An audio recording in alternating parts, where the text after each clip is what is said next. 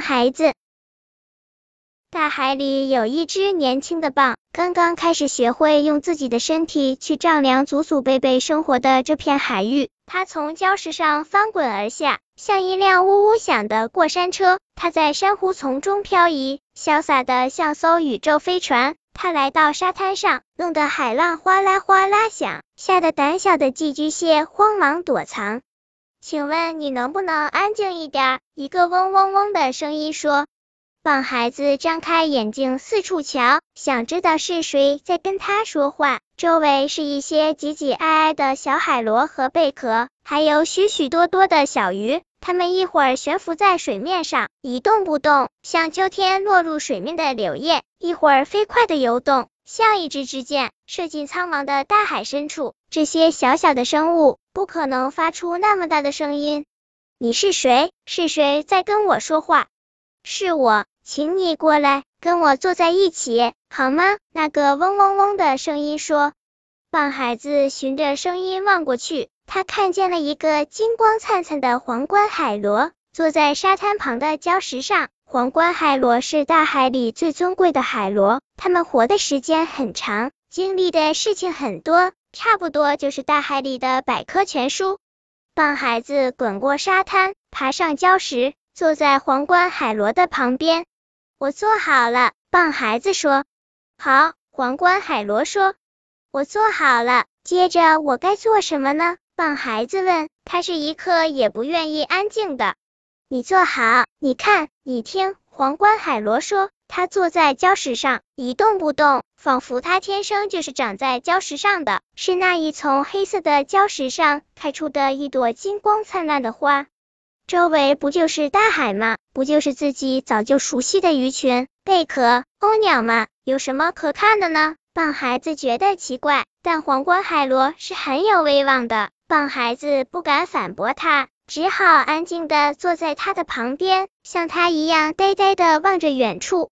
远处水天相接，一片苍茫的蓝色。清晨的风从安静的海天相接处轻轻的吹过来，像一群精灵在无声舞蹈。因为这舞蹈太精彩了，海浪轻轻的拍打着沙滩，为他们鼓掌。这样的掌声安静悠远，是最庄严的礼赞。海天之间，一切的一切都安静下来，仿佛在等待着什么奇迹。突然，一个红彤彤的圆盘从东方的海平面跳跃而出。它那么耀眼，仿佛是大海用所有的能量孕育出来的一枚金红的果实，献给宇宙中的所有生灵。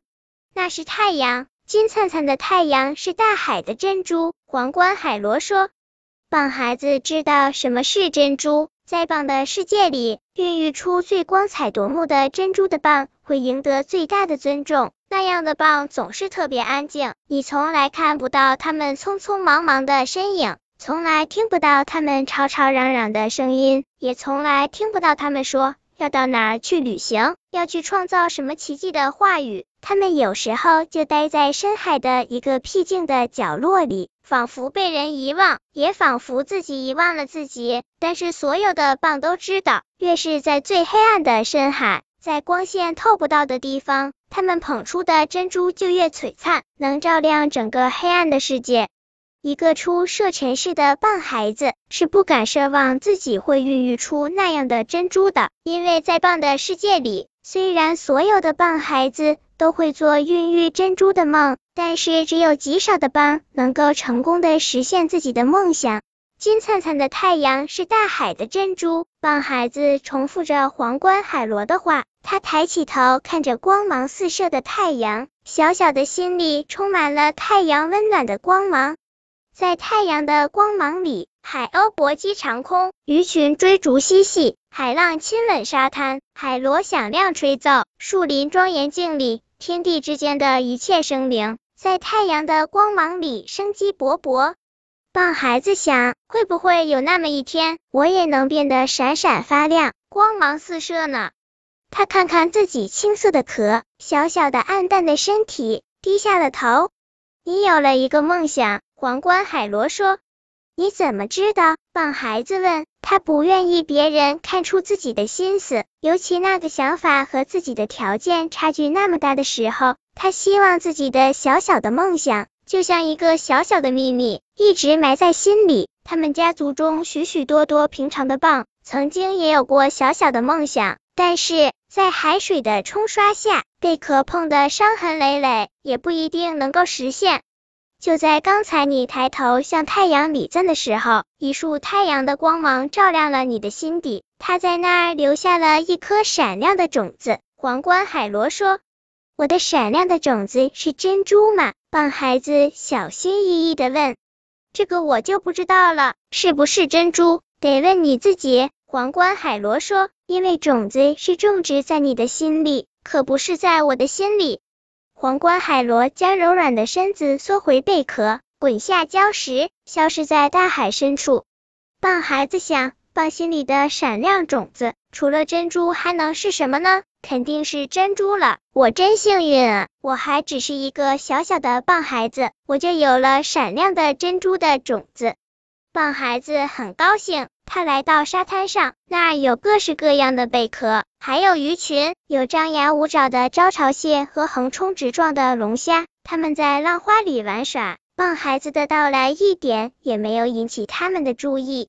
棒孩子说：“你们大家都过来，我给你们看我的珍珠。”招潮蟹朝他瞪眼睛，不屑一顾：“别吹牛了，你这么小，根本不可能有珍珠。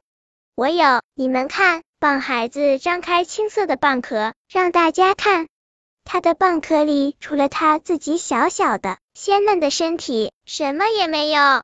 大家发出嘲笑的声音。龙虾用巨大的钳子夹起蚌孩子，把它抛向远处。滚开吧，你这个不要脸的吹牛大王！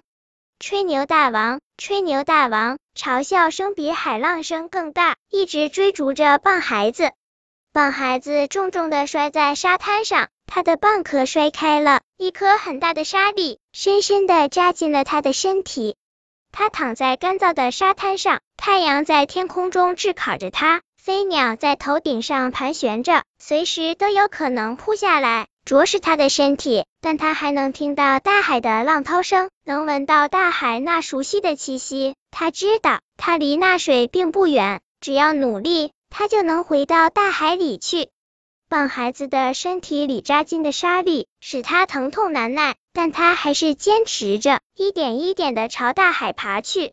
他尽了最大的努力挪动身体，却几乎看不出移动的痕迹。随着太阳的炙烤，他的身体越来越干，体内的疼痛持续着，没有结束的时候。他和大海之间那一段小小的距离。随着时间的流逝，似乎没有变短，反而越来越长了。棒孩子越来越虚弱了，但他还能听到大海的声音。他相信那声音是对他的呼唤，是大海在召唤他。棒孩子艰难的向大海爬去，大海也不愿意放弃自己的孩子。招潮蟹招来了潮水，潮水飞快的漫上沙滩，冰凉的海水裹住棒孩子奄奄一息的身体。把他搂回了大海的怀抱。棒孩子虽然回到了大海里，但那颗沙粒一直留在他的身体里，疼痛一直折磨着他。他哭，想用泪水冲洗掉那粒沙子。他在海浪里翻滚，想让海水减缓他的疼痛。可是他这样做，除了把自己折磨的伤痕累累，一点用处也没有。他在大海里四处旅行，想找到一个名医来医治自己的疼痛。他也想再找到那个皇冠海螺，问一问关于那天早晨他说的闪光的种子的含义。因为如果没有那天早晨皇冠海螺说过的话，他会一直是个快乐的棒孩子，不会遭受这么多的痛苦。旅程那么漫长。疼痛也没有尽头。小小的棒孩子在旅行中慢慢长大了，在长大的过程中，他慢慢接受了自己的疼痛。如果疼痛总是有的，每天为疼痛哭泣也没有用，不如擦干眼睛里的泪水，看看旅途中的风景。他见过海底最大的沉船，是一只老龙虾带他去看的。老龙虾说。曾经那么豪华的船只，如今在海底只剩下残骸，船身的残骸异常平静，让海藻、贝壳和珊瑚在它的身体里安家。如果海底所有的沉船依然想念曾经的繁华热闹，大海一定会暗流涌动，永不平息。所有的海洋生物都会惶恐不安吧？你看，现在这些沉船已经和海底融为一体，成为了新的海床。棒孩子到深海沟中的人鱼家族去做客，他们是棒孩子见过的最美的生灵。可是他们藏在深深的海沟中，只有很少很少的人见识过他们的美丽。人鱼公主对棒孩子说：“美丽是自然中瑰丽的景致，美丽的存在不是为了展示，而是为了被发现。”在漫长的旅程中，帮孩子习惯了疼痛，因而他也就忘记了疼痛，忘记了体内的沙粒。许多许多年过去了，有一天，棒孩子辗转回到了自己的家乡。他已经不是一个棒孩子，而是一个巨大的蚌。他的蚌壳上伤痕累累。他平静的回到自己生长的礁石旁，他的蚌壳紧紧的封闭着。他一动不动的时候。就像是黑色礁石的一部分。然而，在深深的寂静中，它偶尔会张开自己的蚌壳。这时，它的体内光芒四射，那一粒曾经让它疼痛的沙粒，已经变成了一颗巨大的珍珠。或许有一天，当进入深海进行探险的人们发现它的时候，会把它的珍珠当成大自然瑰丽的奇迹，四处传扬。然而，最让他感到幸福的，不是因为他终于孕育出了最大、最美丽的珍珠，也不是珍珠的灿烂光芒照亮了他的整个生命，而是曾经为了消除自己的疼痛，四处旅行，沿途发现过许多美丽。本篇故事就到这里，喜欢我的朋友可以点击订阅关注我，每日更新，不见不散。